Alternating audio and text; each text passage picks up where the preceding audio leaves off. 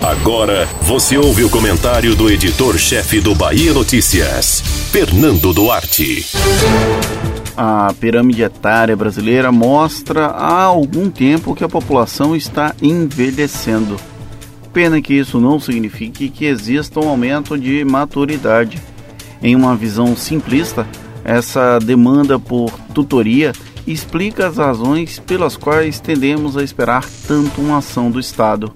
É nessa ideia que eu tento amparar meus pensamentos quando observo que a Prefeitura de Salvador foi obrigada a interditar o trecho da orla entre o Porto da Barra e a Undina para evitar a aglomeração de pessoas. As imagens do último domingo são assustadoras. Algumas centenas de pessoas tocam a vida como se nada estivesse acontecendo, como se a pandemia do novo coronavírus fosse algo distante e inalcançável.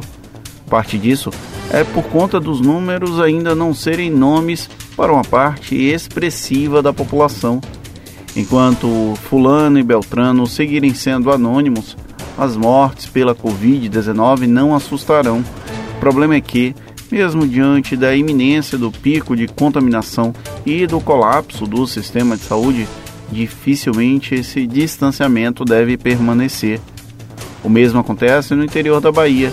Ainda que as medidas restritivas sigam implantadas, um grande número de cidades convive com aglomerações em áreas comerciais, nas proximidades de banco ou com reflexos do conforto de quem não se preocupa com a doença. O coronavírus segue como um inimigo invisível e até aqui incontrolável. As autoridades públicas tentam coibir a disseminação dela e imploram para que a população contribua.